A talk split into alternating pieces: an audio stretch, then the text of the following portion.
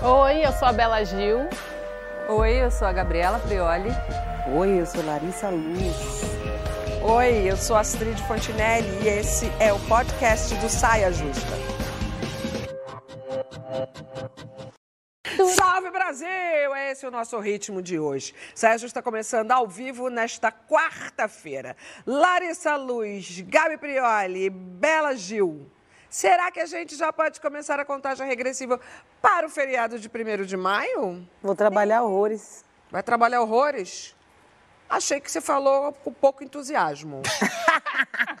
Sei Tô não. feliz, tô agradecendo. Tá. Gabi, contagem regressiva? Eu tô. Eu não vou trabalhar, não. Vou trabalhar em casa, né? Mas fora. sobe o som. também, tá? DJ, sobe o som. Aquela musiquinha. Aleluia. Pô, ela Aleluia. encasquetou que eu trabalho Você não vai demais. trabalhar? Não, ela vai trabalhar em, Em casa. Ah, eu não ouvi a palavra em casa. Trabalhar em casa. Eu não ouvi. Recolhe a música, DJ. É trabalho também. E você, Belinha? Estarei curtindo o feriado no Rio de Janeiro, mas trabalhando também. Olha lá. Trabalhando? Todo mundo. No primeiro dia. Mas a gente tem, assim, feriado pra gente. Pra gente não, cara pálida. Não me bota nesse rolo, não. Ah, você não trabalha no feriado? Claro que não. Jura? Você tem isso como Minha filha, se aos assim? 62 anos, com Chocada. 40 de carreira, eu não pudesse me dar um feriado, um sábado e um domingo, eu Meta ia de estar vida. maluca. Eu sei que não é, essa, Inspiração. não é a vida da grande maioria da população brasileira. Eu Estou falando de mim. Se eu, aos 62 anos, com essa carreira que eu tenho, 40 de trabalho, não pudesse me dar um feriadinho, gente, pelo amor de Deus. Mas eu acho incrível você querer usufruir do Eu feriado. gosto de aluna que levanta o dedo. Vai. Mas não vai produzir nem um storyzinho? Isso pra mim não é trabalho, porque quando eu tô produzindo Ah. stories, não pra mim não é. Não sou, não sou escrava desse malandro aqui. Mas não sou mesmo. Se, é, aí o storyzinho é o meu delay. Eu vejo você ali, storyzinho, todo dia, a narrativa completinha, tudo bem encadeado, como uma boa Se não comunicadora com 40 anos de então, estrada, com 40 né? anos de carreira, você não sabe ali. Vem cá, vem cá. É sobre o primeiro de maio mesmo que a gente quer conversar, mas não sobre o feriado. E sim sobre a nossa relação com o trabalho. Acho que é sobre isso mesmo que eu poderia estar respondendo para a companheira, datavênia companheira eh, Gabriela Prioli. A gente está acompanhando muitas mudanças eh, na estrutura do que se conhece como trabalho até hoje.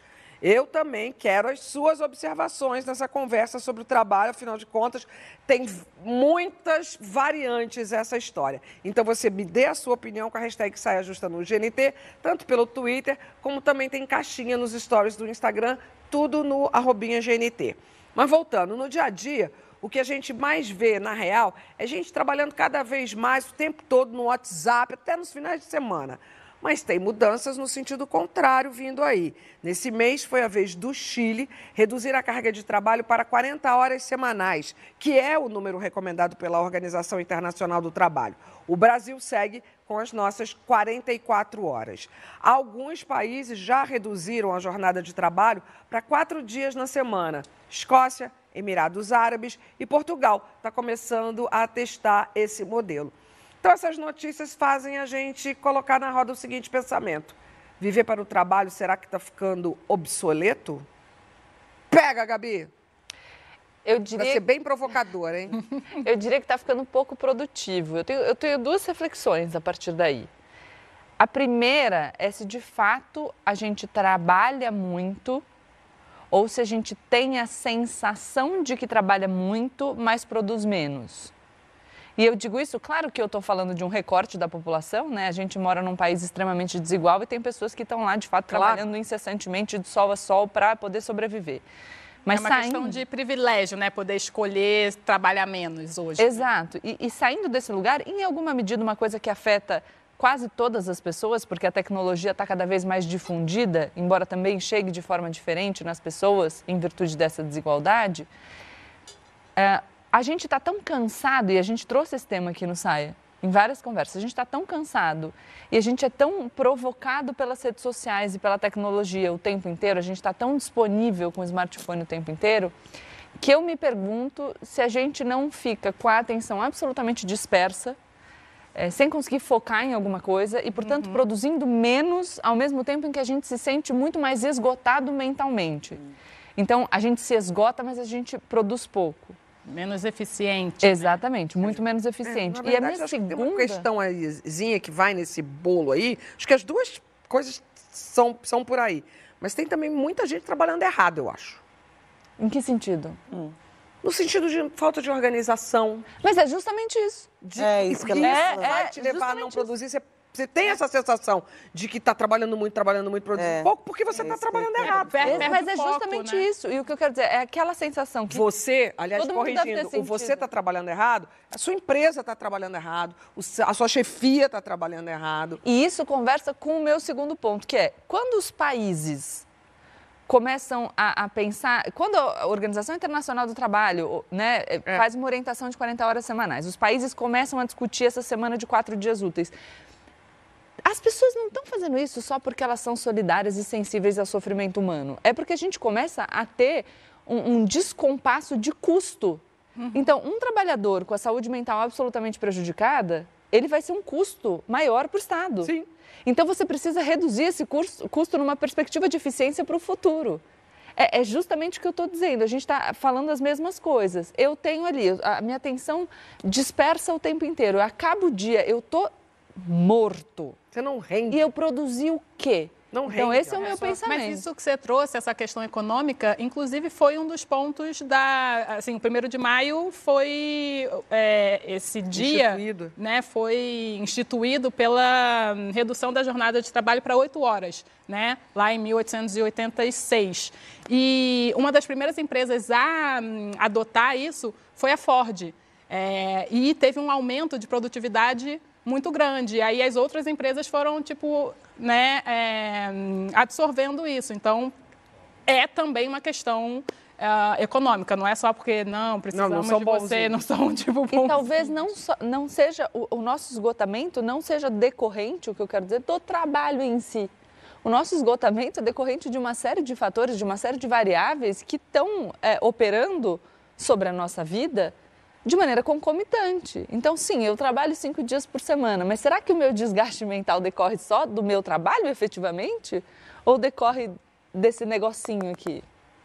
Ou decorre de- de- dessa vida de de atenção? cada É, um esse um negocinho pouco, aqui, para mim, por exemplo, já é um trabalho. Já me, me deixa muito cansada, assim. Acho que a gente vive um momento, assim, que é a liberdade, essa tal liberdade, né? Que a gente, quando a gente trabalha pra gente, a gente está livre, a gente mesmo faz os nossos horários, a gente- se a gente se organizar, a gente consegue fazer. E essa liberdade, na verdade, gera uma grande autoexploração, assim. Eu estou o tempo inteiro pensando em como fazer o meu tempo ser produtivo. Então, eu não consigo ficar, viver o ócio, esse, esse momento de lazer, sem ter é, uma perturbação na minha mente, pensando em como que eu vou fazer aquilo virar uma coisa produtiva, virar uma coisa rentável, virar uma coisa que vai acrescentar no meu trabalho. Então, acho que a gente vive isso. Tem num, eu vi um livro que fala disso, que é A Sociedade do Cansaço. Eu ia falar justamente desse, Desse livro, né? Do Byung-Chul Han, é assim que fala o nome? É, ele é um filósofo sul-coreano. sul-coreano. E é muito bom porque ele fala disso, da sociedade do desempenho, né? Que a gente está o tempo inteiro é, precisando estar produzindo, precisando estar em, em produtividade. E ele falou uma coisa que eu achei muito interessante, que é a relação do trabalho com a autoafirmação, com a, com a sua identidade. Já reparou que quando a gente chega num lugar, todo mundo já fala assim: isso aqui é, é Gabi, ela é advogada, ela é apresentadora do Saia Justa, É verdade. essa aqui é a Ou Astrid. você ela... trabalha no quê? Ou você faz o quê? Né, Depois do seu nome, você faz o quê? Você trabalha o quê? Você faz... Então, virou uma relação que é quase como se fosse a nossa identidade mesmo. O Total. nosso crachá é, é o que a gente é. E a gente não é só o nosso emprego, o nosso trabalho. Tem uma- um exercício bom que é... Mas nos dá muito orgulho ter esse Claro, trabalho. mas não é isso país não aqui, nos né? define unicamente. A Não gente pode é- nos definir. Não pode nos, definir É. unicamente. Não é isso. Nós não somos só isso exclusivamente. E aí tem um exercício que é muito bom, que é você consegue se descrever É. sem trabalho. Sem falar o títulos, que sem você- falar Nossa, títulos. difícil. Vocês sabem que nesse livro, Sociedade do Cansaço, o que o Byung-Chul Han faz, e é- foi muito interessante você dizer sobre é, você se cobrar, porque ele faz uma oposição ao pensamento do Foucault na sociedade disciplinar, que é característica do sistema fabril. Então, o Foucault vai dizer o quê? Que nós temos uma sociedade disciplinar que se desenvolve em instituições totais, a fábrica, as escolas, as prisões, que é uma sociedade de disciplina que depende de um agente externo que vai te disciplinar, vai te dizer o que você não pode fazer. Então é uma sociedade de negatividade. Nessa nossa sociedade você pode tudo. Sim. Então essa positividade é você buscar sempre mais e o que eu costumo dizer é que a gente engoliu o bedel. A gente é. engoliu o vigia. O você não precisa mais de um terceiro. Você é, o Bedel, introjetou, o Bedel somos nós. Você introjetou somos esse nós. sistema de maneira tão profunda que você é o seu Bedel nessa busca incessante por mais produção. É tão interessante por uma porque realmente as pessoas, né? desculpa, as pessoas estão com muita dificuldade, eu estou vendo ali nos stories do GNT e, e, também no feed, de responder o que faria com esse dia extra. Hum. é bem interessante isso, porque é. talvez esse seu bedel interior não te deixe descansar. Eu? Se sente culpada de total, nada. Total. Completamente. Você que não consegue descansar, nós estamos juntos. Completamente. Eu fico assim, ó. Também lá. Completamente. E, e para mim ainda é um pouco mais difícil, porque eu trabalho com arte, trabalho é. com uhum. música, que é o lazer é. de muita gente. Música, então assim, meu trabalho com lazer, com prazer, está é, tá totalmente misturado. Para mim é mais difícil ainda dividir. Então, quando eu estou de, é, de, folga, eu pego um violão, estou compondo, estou trabalhando. Exato. É. Então, eu, eu pego um, um livro, pra, uma coisa para escrever, para fazer uma música, para uma poesia. Estou trabalhando. Eu vou ouvir uma música, eu já começo a pensar naquele arranjo, naquela produção. Estou trabalhando. vou ver um filme, aí eu começo a analisar ah. a atuação, o processo de, de, de, de atuação, de filme. De... Já estou trabalhando. Então, assim, para mim ainda é mais difícil estabelecer esse momento de lazer e achar coisas em que eu possa ser a minha pessoa física, sabe? E não a pessoa jurídica. É um grande exercício poderia ajudar que você trouxe essa questão da produtividade, né? E querer estar sempre produzindo. Eu acho que está na hora da nossa sociedade começar a se perguntar o que, que é trabalho e, e, a gente talvez realocar os valores que a gente dá para cada tipo de trabalho, porque a gente supervaloriza o trabalho produtivo, aquele trabalho Sim. que sempre foi atribuído ao homem, sai de casa para trabalhar, para produzir alguma coisa para o nosso, né? Sistema. E só que a gente não valoriza o trabalho reprodutivo, por exemplo, o trabalho do cuidado, que é muito importante. Esse trabalho ele é feito majoritariamente pelas mulheres, ele não é valorizado e, consequentemente, é, não é remunerado. E quando é remunerado, ele não é lá remunerado é tão bem, não é tão é justo, exatamente. Então, eu acho que a gente precisa é, e, e esse, esse, trabalho né, do, do, cuidado, ele é a base da nossa economia. Né? Hoje, se a gente for ver, ele gera 11 trilhões de dólares, são 13% do PIB mundial, isso tipo, globalmente falando. É muita grana que a gente faz de graça para esse, esse sistema. Então, eu acho que se a gente começar a dar valor para esse trabalho que não é produtivo, a gente vai ficar no ócio se sentindo muito, muito melhor, menos culpada uhum. de não uhum. estar produzindo alguma coisa que a sociedade impõe que é necessário da gente, da gente produzir, que é só ali que ela coloca valor. E é, trazendo o gancho da questão do, da jornada de trabalho, da redução de um dia, por exemplo, como está sendo testado em Portugal, eu acho muito interessante que a gente pense também é, o que fazer com esse um dia, por, por exemplo, para as pessoas que não contribuem com o trabalho doméstico.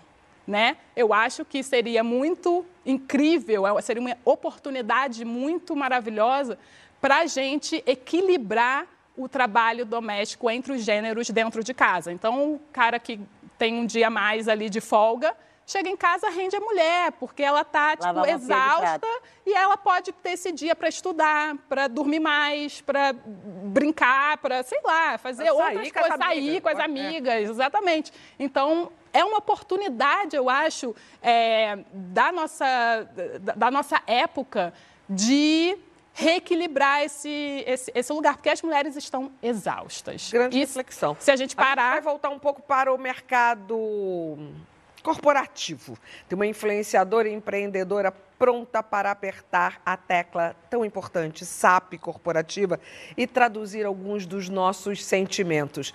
Vem aqui agregar valor à nossa conversa, Carla Ramalho. Tecla SAP corporativa. Você manda sua frase e a gente encontra um jeito educado de falar a mesma coisa. Acho que estou à beira de um burnout. Eu tô muito sobrecarregada, eu não consigo continuar nesse ritmo por muito tempo. Como que a gente pode equilibrar essas coisas para eu, pelo menos, continuar num ritmo normal de trabalho? Essa videoconferência poderia ter sido um e-mail. Galera, eu achei ótimo, muito legal que a gente se reuniu para falar sobre o assunto, para debater, mas agora, para a gente manter a produtividade alta, a gente poderia fazer só acompanhamento dessa reunião por e-mail. Preciso tirar as férias que já estão programadas. Muito legal esse workshop imperdível que vocês marcaram, mas ele vai acontecer no meio das minhas férias. Então eu assisto a gravação quando eu voltar. Podemos contratar uma pessoa para dividir as funções acumuladas? As demandas que eu estou recebendo estão muito maiores do que as 8 horas de trabalho que eu consigo fazer no dia. A gente consegue deixar algumas coisas de lado ou contratar mais alguém? Preciso do meu sábado para mim e não para o trabalho. Poxa, eu tenho uma programação já para esse fim de semana. Se o que você precisa é muito urgente, eu consigo remanejar, mas aí eu vou precisar tirar a quarta-feira de folga. As pessoas não acham sexy ser workaholic e eu estou na fase do acasalamento. Ai, que pena, eu já vesti a skin de mulher solteira, então a gente vai ter que deixar essa demanda para segunda-feira. Sextou. Tem sempre uma forma da gente falar o que pensa e impor limites. É só usar as palavras certas. Trabalhar demais nem sempre é a solução. Cara, eu vendo, acho engraçadinho, parará, mas eu lembrei de uma coisa que eu li essa semana na minha rede social, uma colega jornalista falando que um dia ela estava no, na, na, na cremação de uma amiga. O chefe ligou, perguntou se a cremação já tinha começado, mandando ela voltar. Num ambiente que não é o corporativo de banco, mercado financeiro, ou Faria Limers, Pararal. Era um ambiente de televisão. Eu fiquei chocada com isso. Que a gente entende que o ambiente de televisão talvez seja um pouco mais sensível, humano, mas não. É, no seu todo. Né? Então, é realmente, na hora que a gente vê ali alguns desses clássicos aqui do trabalho, é fácil. Mas na hora que um chefe vira para você e te coloca numa situação dessa, e aí embaixo, nos comentários, eram várias histórias assim, tipo heavy metal. Uau! Eu aprendi com a Gabi na, na reunião algum, algumas esquivadas. Eu sou muito subordinada. Eu sou muito eu sou, insubordinada. Eu sou... Você é insubordinada. Eu não, não, eu não acho que você seja insubordinada.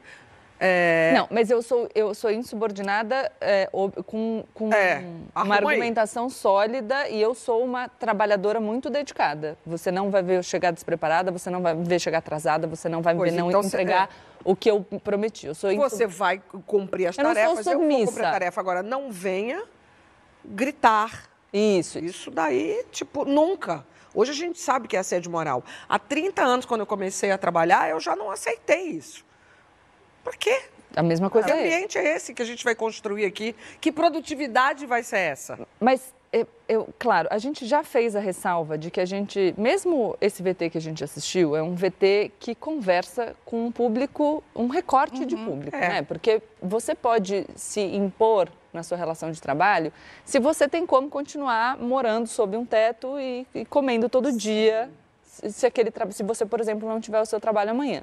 Então, partindo do pressuposto de que nós estamos falando com esse recorte privilegiado, é, é em claro... de raça e gênero também. Acho Total. que quando a gente fala é, o recorte, está falando do recorte social, mas também quando a gente fala sobre mulheres negras, não tem como a gente falar sobre se impor no, no trabalho de uma forma mais incisiva. Não estou nem falando de grito.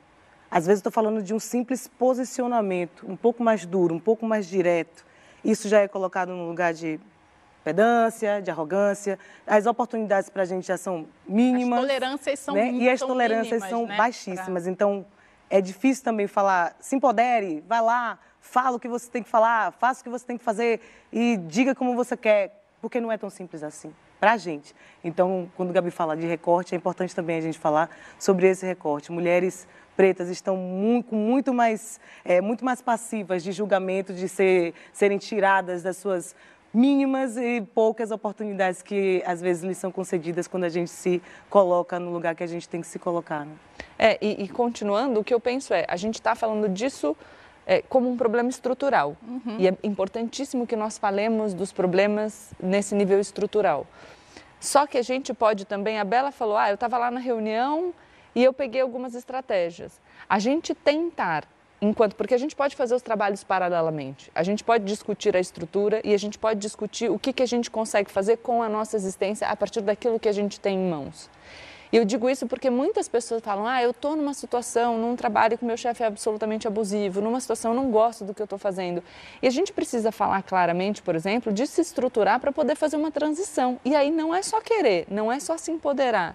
Você precisa, você tem uma demanda material, por exemplo, de trabalhar com dinheiro, fazer uma reserva financeira, se estruturar para conseguir ficar fora do mercado de trabalho se você precisar, desenvolver trabalhos paralelos até que você consiga fazer a transição de uma vez por todas.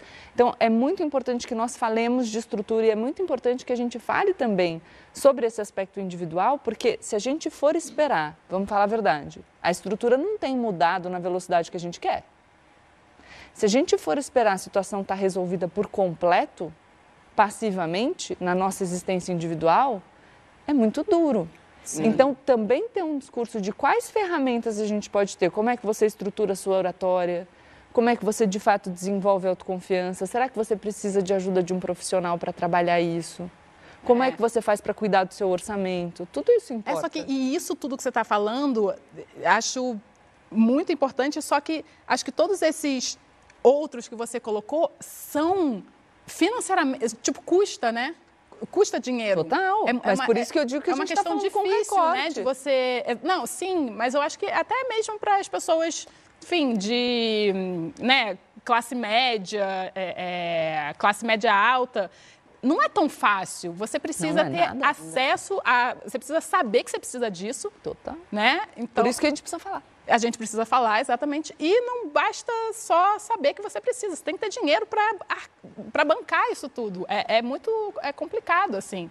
Eu estava ouvindo você falando e, e me veio isso. Falei, cara, é precisa de é, educação financeira, de isso, né? precisa né? de precisa se organizar. Sempre tem já que parte ter de um isso. lugar que a gente já tem que ter uma Quantas estrutura vezes emocional. A gente já não falou que a gente tem que ter uma estrutura financeira para não depender eh, Sim. de homem, para você não sofrer assédio moral dentro da sua casa por conta de dinheiro, não manter um casamento, é num trabalho. É difícil, nem sempre é possível, mas se a gente ter isso na mente, ter isso como um foco, de pouquinho em pouquinho a gente chega. Porque é o mundo está mudando, a gente está numa fase de mudança do mundo muito importante. A pandemia com relação ao trabalho foi importante para a gente perceber isso. Para o empresário, ele percebeu. Eu vi de um dono de grande banco aqui é, de São Paulo, numa grande convenção dele, que tinha Hillary Clinton na convenção. O cara conversando comigo falou. Eu perguntei para ele, e aí a pandemia? Ele falou, falou, eu achei que eu ia para merda. Não é que as pessoas produziram melhor e mais, porque elas estavam mais felizes emocionalmente, uhum. estando em casa. Ele falou: Eu estou muito surpreso com o que aconteceu e eu vou ter que rever tudo dessa empresa, tudo que eu pensava até hoje. Vem cá, deixa eu só pegar mais um gancho aqui da Carla, como a Carla colocou ali na tecla SAP. Uma pesquisa americana mostrou que 33% das pessoas não, não estão dispostas a namorar alguém que trabalha demais. Isso é um dado de realidade a ser considerado, gente. Pelo jeito, o workaholic não é o novo sexo, a não ser que o DJ também seja. Como é que vocês ficam com isso? E aí, Larissa? Workaholic com workaholic? Como é que tá o negócio? Não, é, é óbvio que a gente quer o boizinho que trabalha, tem as coisinhas dele organizadas, mas não precisa ser orcaholic. Porque ele também vai se divertir que hora, minha gente. Olha, eu gosto do homenzinho que tem as coisinhas, mas também gosto do cara que me ensina a curtir. E eu já me apaixonei assim, viu?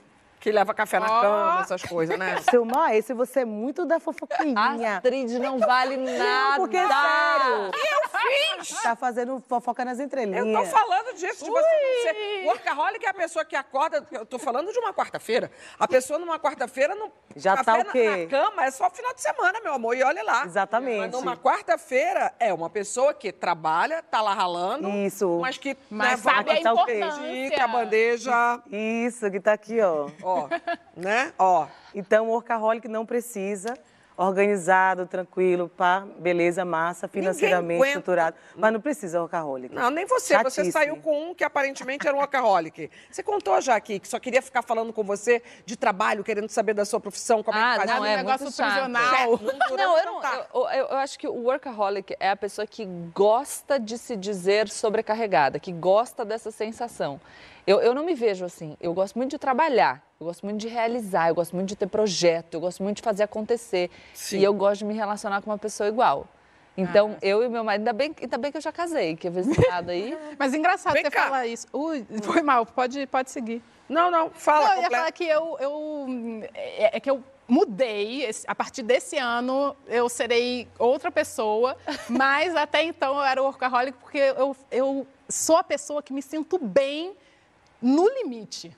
Eu tenho que estar com muito trabalho, fazendo muito, daquelas coisas que as pessoas falam assim, você Mas não você sei se como você sente dá ou você acha que você se sente bem fazendo isso? Então, agora eu entendi que, assim, o limite deu. Não, deu, eu não me deu. O limite bem. na minha vida já deu. que deu, a psicóloga lançou a pergunta, já que deu, o que você faria? Né? Foi a pergunta que eu lancei para todo mundo. Tô aqui lendo as respostas Ah, meu de vocês. Deus, é, não- Com não esse sei. dia a mais de folga. Ganhou um dia mais de folga na semana. Como Finge que vai organizar a cozinha?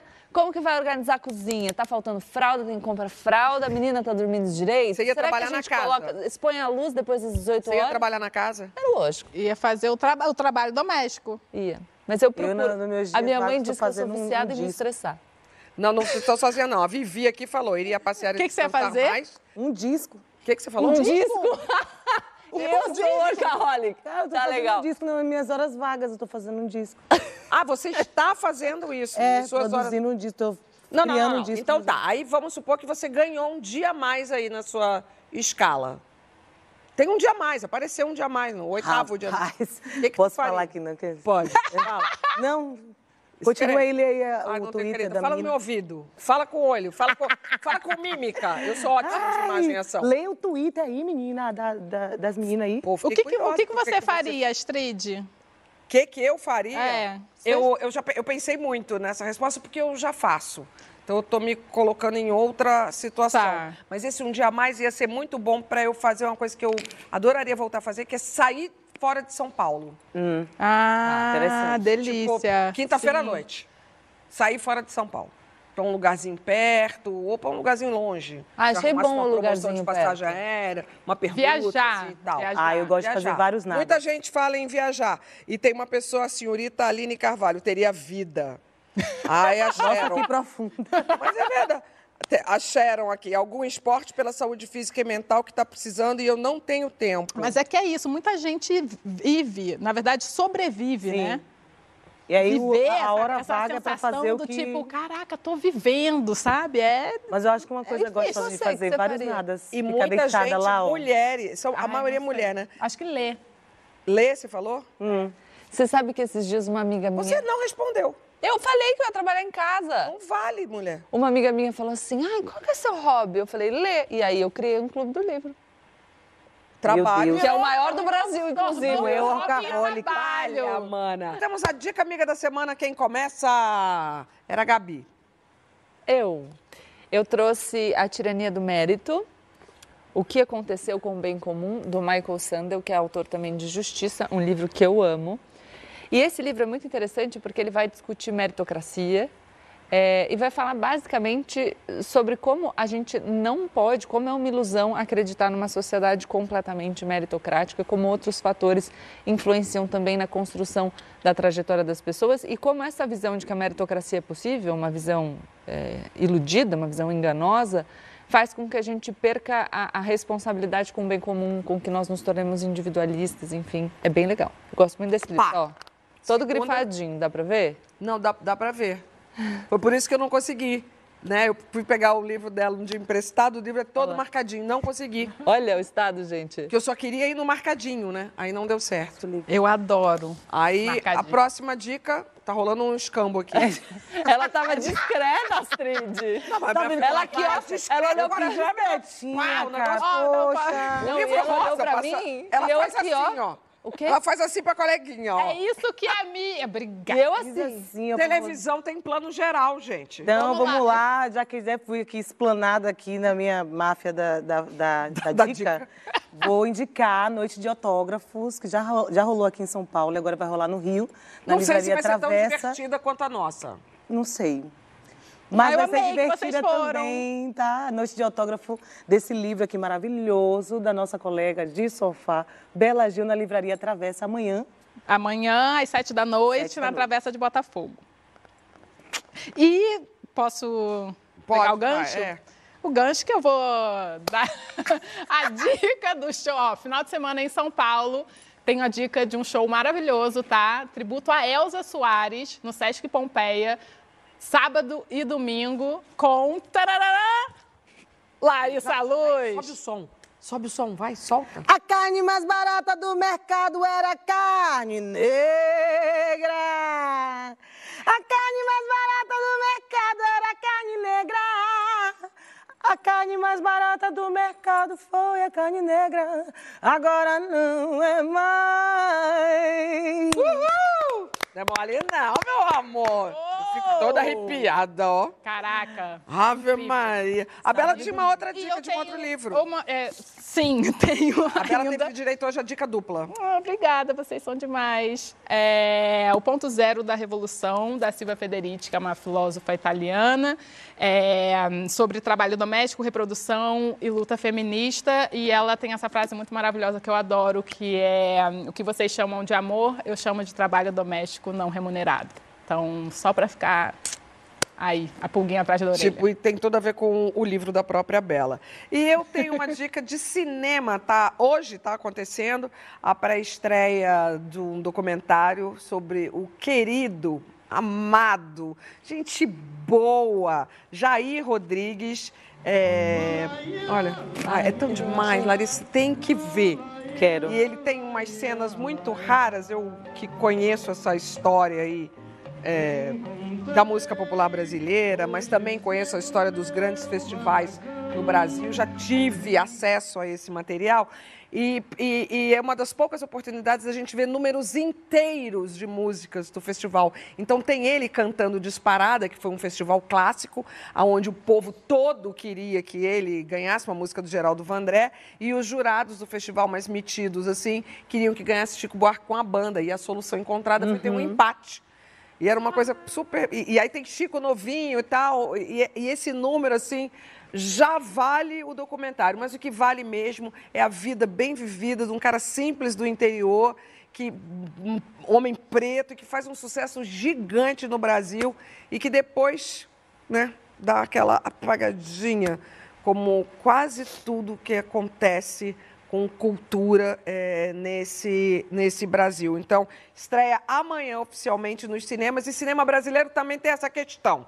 Tem que ir logo nas primeiras semanas, que é para o filme poder se retroalimentar da, da população que vai. A direção é do Rubens Rivaldi e é da Confeitaria de Cinema. Eu amei, eu assisti em casa. Muito obrigada por terem feito essa gentileza. E conforme eu prometi, que na semana passada fui contar o Cadê o Livro, Cadê o Livro, eu acho que levaram para casa, mas já devolveram. É pessoal querendo ler A Arte de Gozar. O pessoal já viu esse livro. A Arte de Gozar já levaram para casa. Mas aqui está ele, o livro da querida, outra grande parceira da minha carreira, Miriam Gondenberg, Amor, Sexo e Tesão na Maturidade. Não sei porque eu não fui, tá, participei da pesquisa, Miriam. Bom, agora a nossa conversa, gente, é isso mesmo, Patrícia? É baseada num outro livro. Mas, uma loucura isso aqui hoje. Uma loucura. Adorei a capa desse livro. Ela é bonita, né, gente? Esse livro aqui, ó, Mentirosos, da Emily, da escritora norte-americana Emily Lockhart, que ele virou trend mundial graças ao TikTok. Aliás, graças a esse livro eu descobri que nesse universo existe um tal de BookTok, não sabia. Adorei. Vi um monte de garota, uma garotada falando sobre livros, o que é bem auspicioso. Mas esse livro aqui, a gente busca dessa história que a protagonista sofre um acidente, perde a memória, aos poucos ela vai recompondo a história dela até entender um super mistério. Eu vou te falar, eu, ó, ontem à noite, das, é, é- é raro eu conseguir isso, eu fui até a página 80 assim, do livro. Então a gente ficou pensando, baseado nisso, a gente ficou pensando sobre a importância da memória e como ela anda fazendo falta para uma galera aí. A ciência alerta que a gente tem cada vez menos lembranças. Então, como é que a gente lida com essa questão? Tem solução e o auxílio luxuoso vem do neurocientista Siddhartha Ribeiro, que ele tem insights maravilhosos para compartilhar com a gente. Bom, na prática, do ponto de vista individual, o que, que você pode fazer para melhorar a sua memória? No primeiro momento, você encontra alguma coisa nova, uma situação interessante, você forma uma, uma memória, você está adquirindo uma memória. Depois ela precisa ser consolidada, você vai dormir, essa memória vai ser é, mudada de lugar, ela pode ser editada, integrada com outras memórias. E aí no dia seguinte, vamos supor, você vai usar aquela memória. Na aquisição, se você não presta atenção, você já não tem a memória bem guardada, bem é, é, é, representada no sistema nervoso. Toda vez que a gente se lembra de uma memória, a gente modifica essa memória.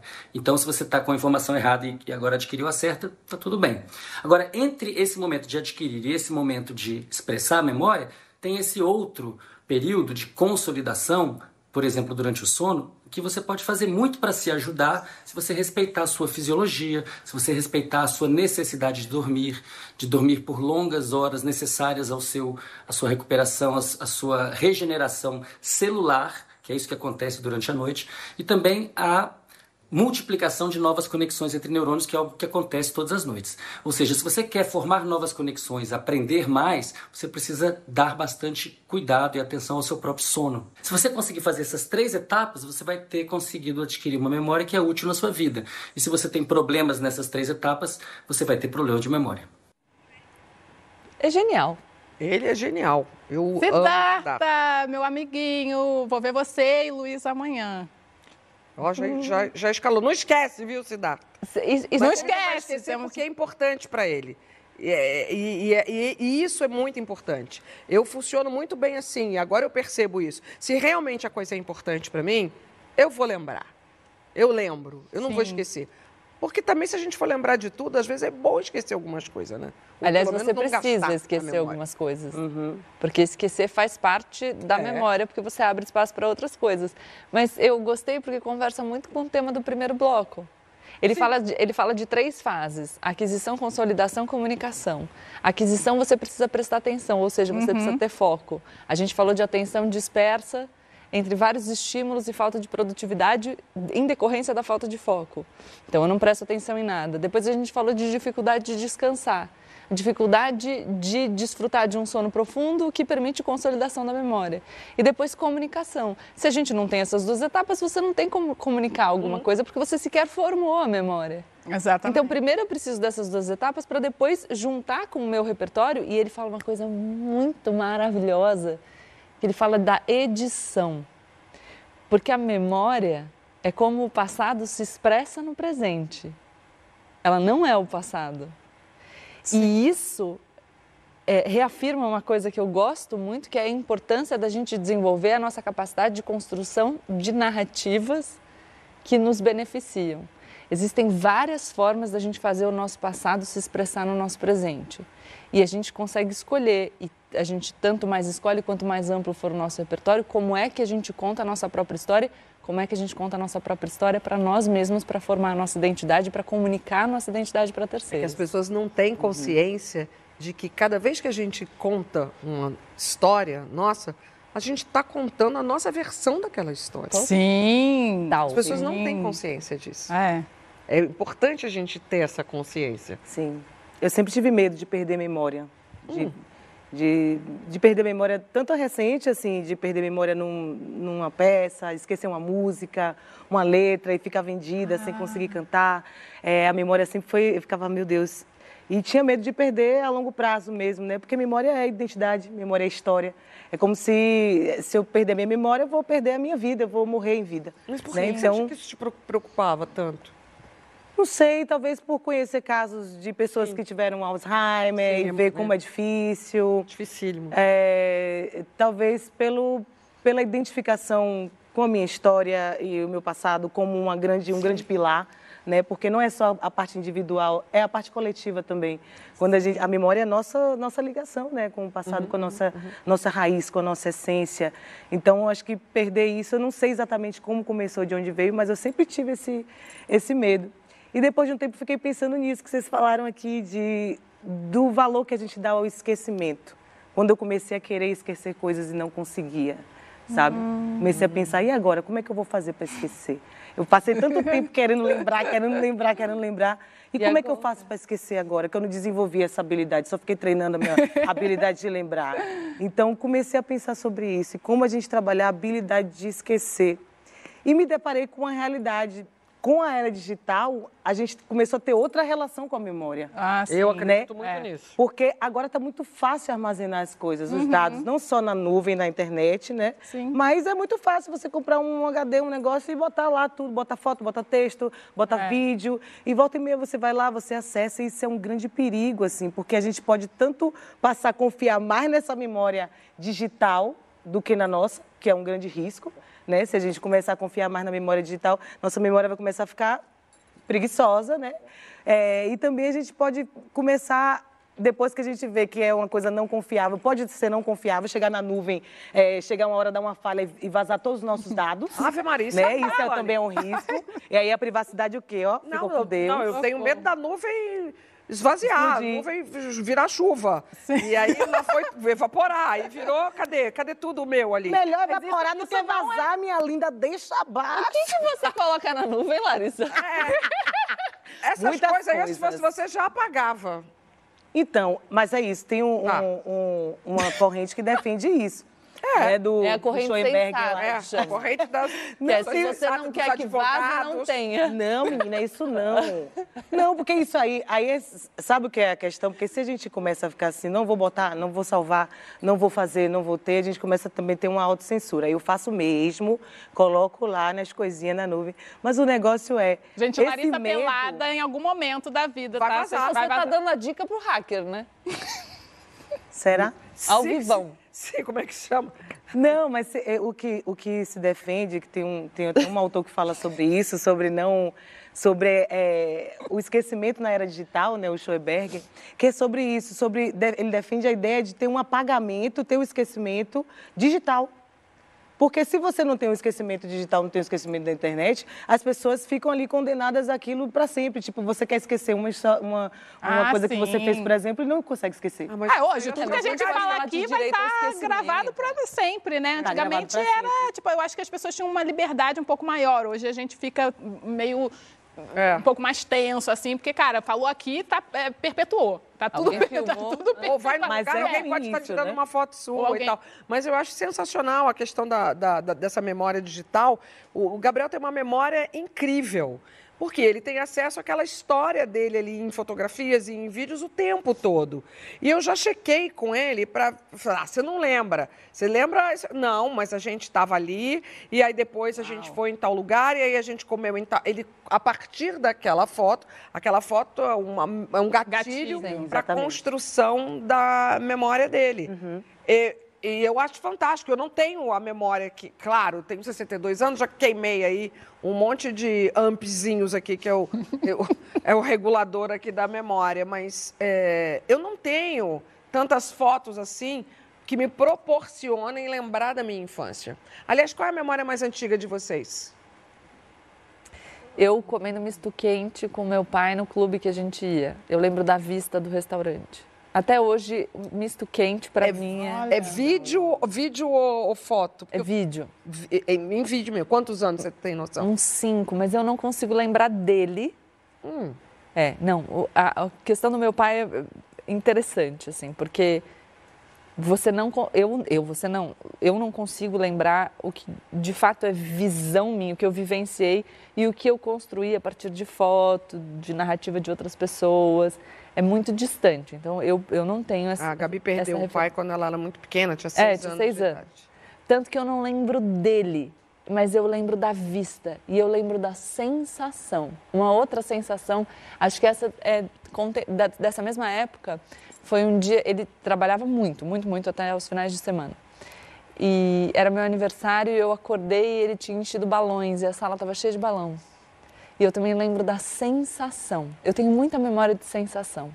Mas isso a gente. Nossa, tem... eu tenho muita memória de Olfativa. cheiro, olfativa, muito, muito, muito. Mas eu acho que a minha primeira memória. Bom, eu sou péssima de memória, mesmo. Mesmo, e eu descobri, acho que com essa fala do Siddhartha, que é porque eu sou distraída.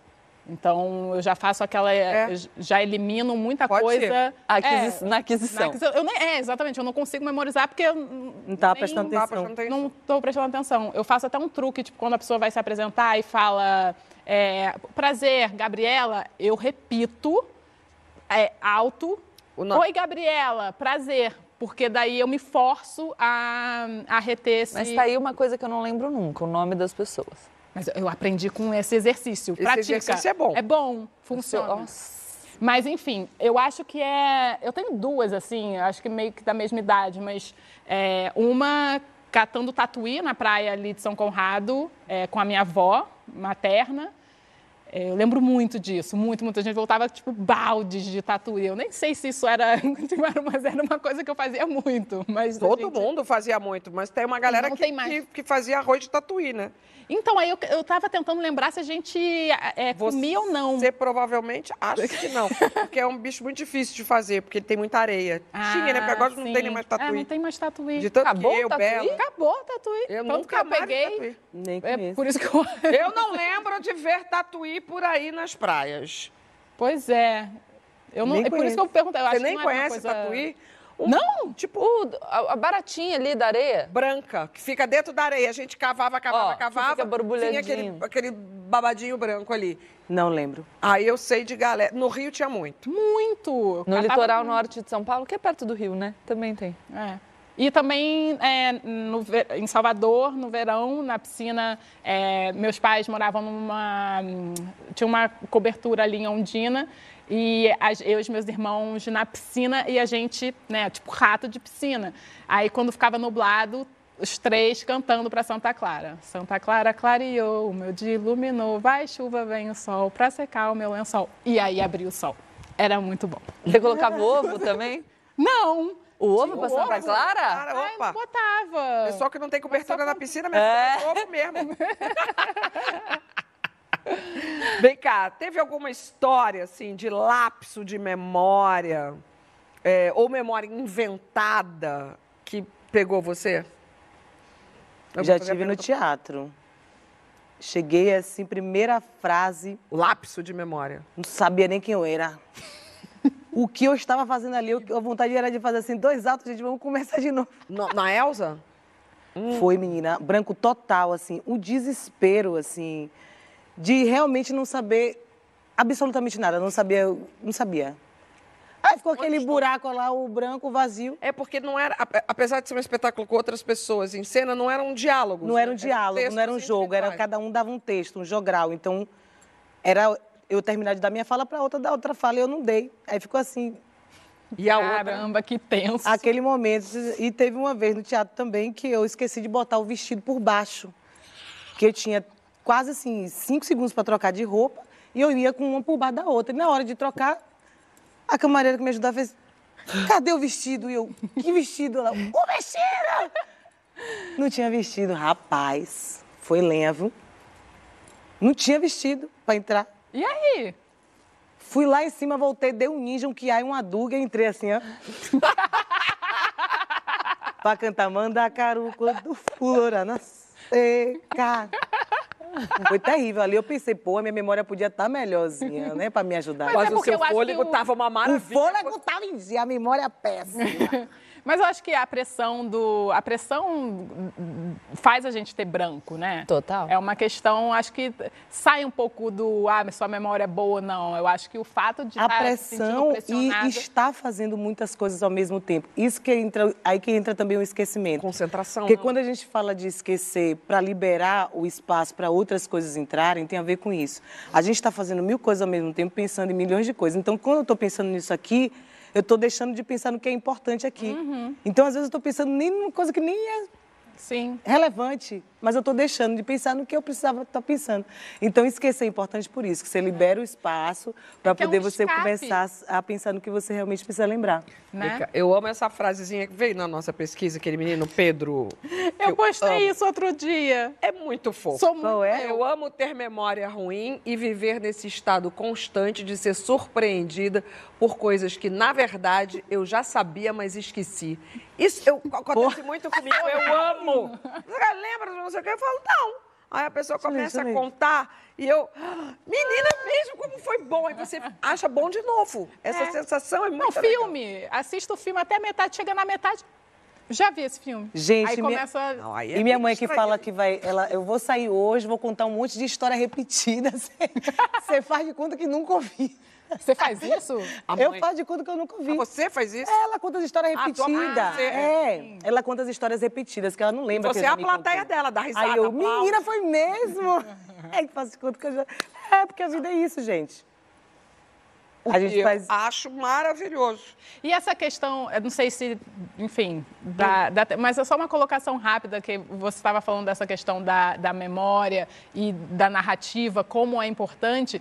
E aí me veio uma questão mais estrutural, enfim, da, da nossa sociedade, que é o apagamento histórico, principalmente da cultura negra. Sim. Que foi, que é meio proposital, né? Porque assim. Meio? Aí já não é uma questão de memória, é uma Totalmente. Mas tem tudo a ver com memória, questão... né? É, mas ela foi apagada de propósito. Sim. E aí, sim, mas não é que então a gente como não a- tem memória, a gente tem ignorância. Não, Então- então, como a memória é importante. Sim, super. né? Para isso também. Mas aí eu acho que é mais grave ainda, porque quando a gente fala de memória, a gente fala do aspecto subjetivo, que pode ser coletivo e individual.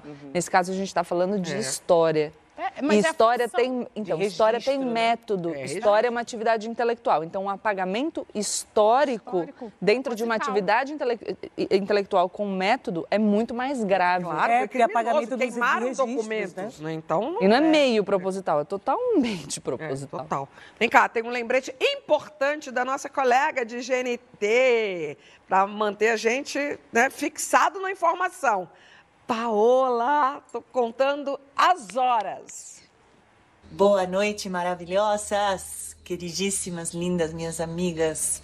Boa noite, pessoal do Saia, todo mundo. Aqui é a Paola e eu tô passando para avisar que a partir de quarta-feira que vem, quarta-feira, dia 3 de maio, um pouquinho antes do Saia Justa, antes do Saia Justa, eu vou ser assim o aperitivo do Saia Justa. Estreia meu novo programa no GNT, Alma de Cozinheira. Então, toda quarta-feira, às nove e meia da noite, a gente tem um combinado. Primeiro Paola e depois as saias justas. A gente se vê lá. Muito obrigada. Espero vocês quarta-feira que vem. Vai ser uma entrada delícia. luxuosa, eu diria.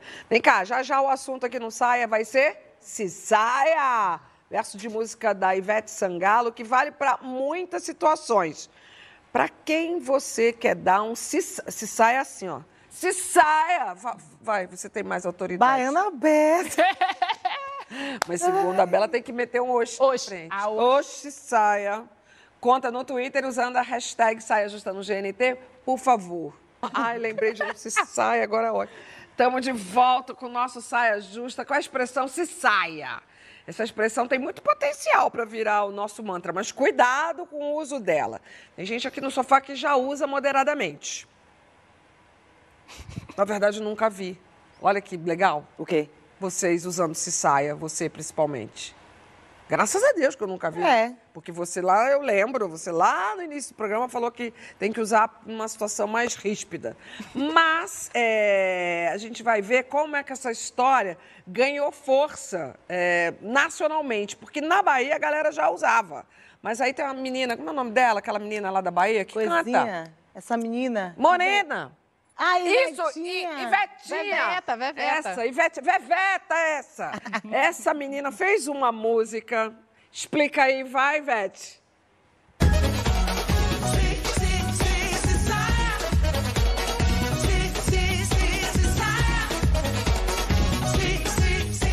A pessoa fala pra você, fala, meu irmão, se saia. O cara tá aí querendo entrar na sua vida, na sua agenda, você fala, irmão, se saia. Entendeu? O cara quer dar aquela, quer tirar, tirar onda com você, mulher porreta, você fala, irmão, se saia. Aqui você não se cria. Adorei. São Mais alguns usos da expressão, vamos continuar na lista.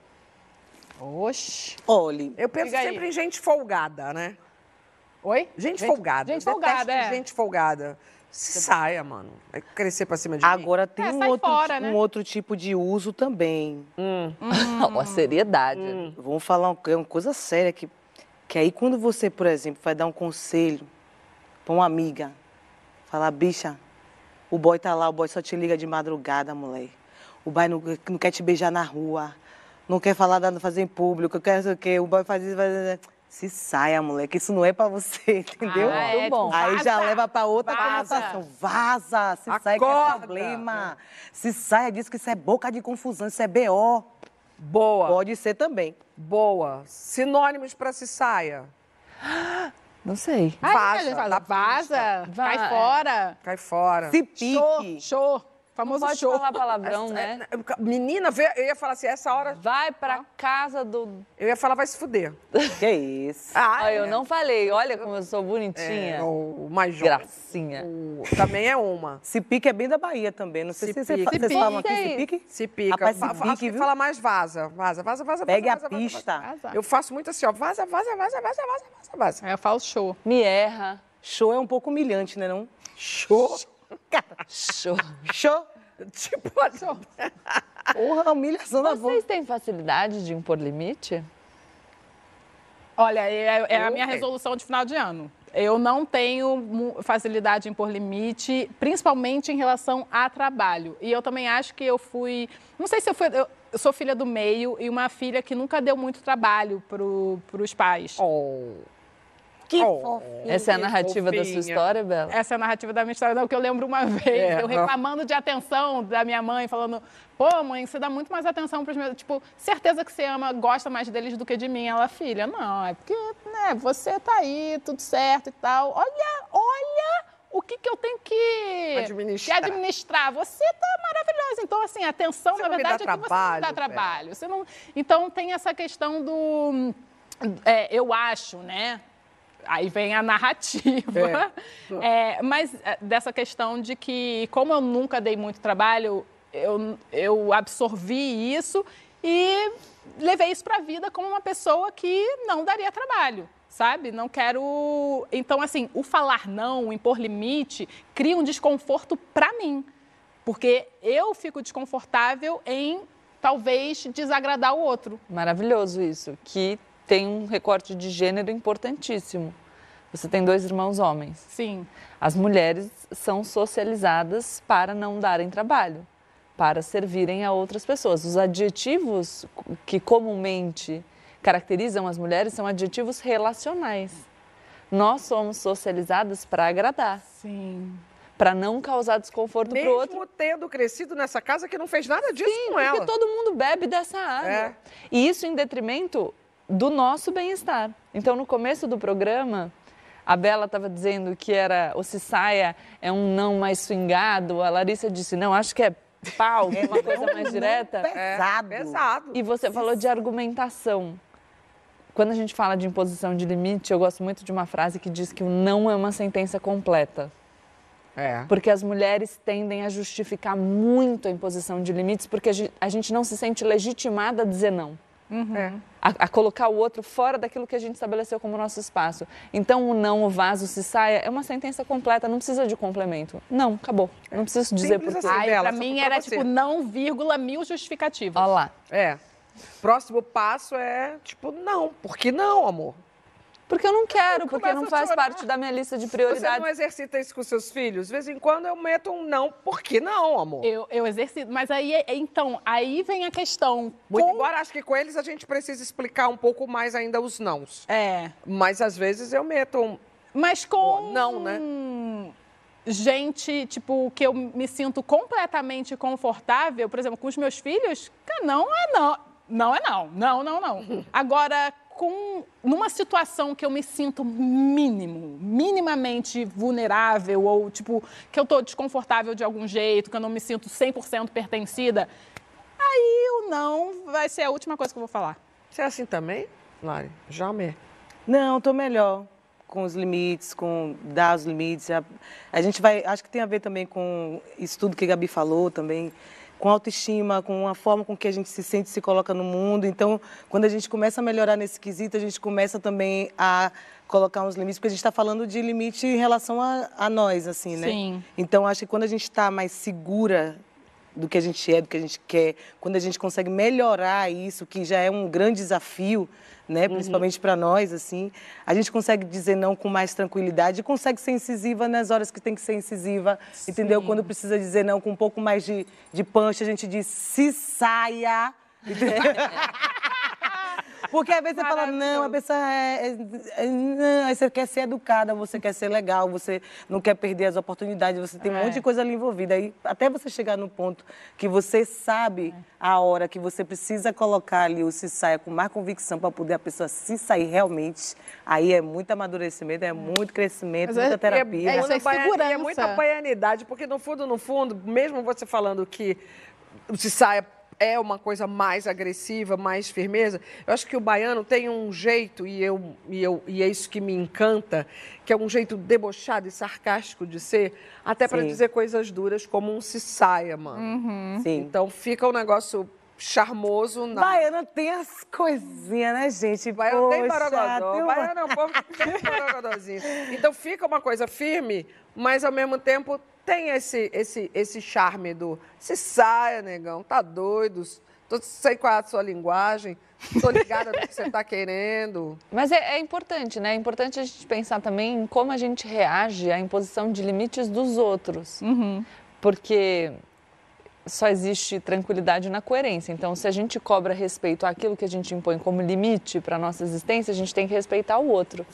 E eu tenho muitas mulheres que me escrevem assim: Poxa, mas como é que eu vou dizer não para a pessoa? Porque aquilo não está dentro da minha lista de prioridades, eu preciso focar nas minhas metas e, e não vou deixar a pessoa chateada. Eu digo: Não dá para garantir isso. A pessoa Exato. pode ficar chateada, é um risco que- que a gente é. corre. Então a gente precisa ter essa coragem de desagradar. Não pode é a Mas gente isso- ficar chateada. É, por isso que eu Então acho pode que você é, chorar. É, o que a, o que a Larissa estava falando. é, é, Eu acho que a coragem para falar não está totalmente, diretamente relacionado à sua à autoconfiança. Total. A confiança e segurança. Eu acho que isso a maturidade vem me trazendo. Hoje em dia eu falo, mas assim, aumentou muito o meu, o meu número de nãos. O meu limite, ele realmente deu uma, deu uma baixada, assim. E dizer não para você mesma, Aí é isso também é difícil. difícil. Isso também é babado. Olhar para o Aí, espelho e falar, se saia. Se saia, minha linda, se saia disso, pelo amor de Deus. Falar para você, esse também é difícil. Porque às vezes você tem todos os argumentos racionais que não é legal estar ali, que não é legal fazer aquilo. Você sabe. É. Você sabe. Você sabe que o melhor é vir por aqui e você o quê? Vai por aqui. Aí é, É. babado. Você dizer para você mesmo, se saia que isso aí não é para Mas você, essa é a melhor um conquista, grande né, não? exercício. É. Não, é um grande exercício, mas quando alcançado, né? Maravilhoso. Aí é delícia. É Aí é maravilhoso. Aí é o que a gente quer. Devo dizer que o Saia Justa de hoje acabou? Oxi, Já? Gente, é isso, gente?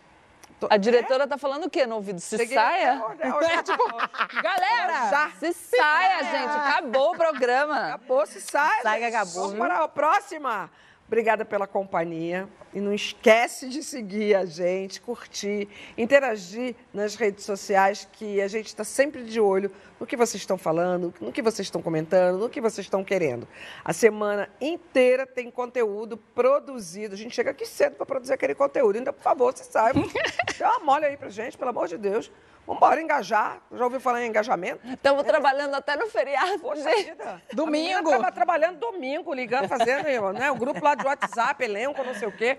A trabalhando domingo. A Larissa tá tendo que fazer um Eu disco na respondi. folga. Eu respondi. Bom, para quem quiser ver também, ver, rever nossos programas, indicar para alguém, o Saia tá no Globoplay. E para quem quiser só ir ouvindo, dirigindo, curtindo, tem Saia Justa em podcast. É só buscar no seu app preferido. Curta seu feriado, se permita não fazer nada, se for possível. Para fechar, Oi Sumida, é sobre isso e, E tá tudo bem. O oi sumida? Oi Sumida é horrível, né? Aí eu sumi, eu tô na fase do Às vezes é útil. Oi Sumida eu acho... É, é cansativo que fala, né? Oi Sumida... eu- Oi sumida é péssimo, gente. Você acha que eu tinha que estar e eu não tava? Não, eu prefiro o oi sumida do que a pessoa que só fala oi e não fala o assunto. Ah, não, não, isso eu já Ô, fiz, eu fiz stories Não sobre fa- isso. Fala o assunto, que se eu quiser te ignorar, eu tenho a chance Eu de falo, te ignorar, não, entendeu? Ah, não tem um oi sumida que às vezes é gostosinho. Eu também não.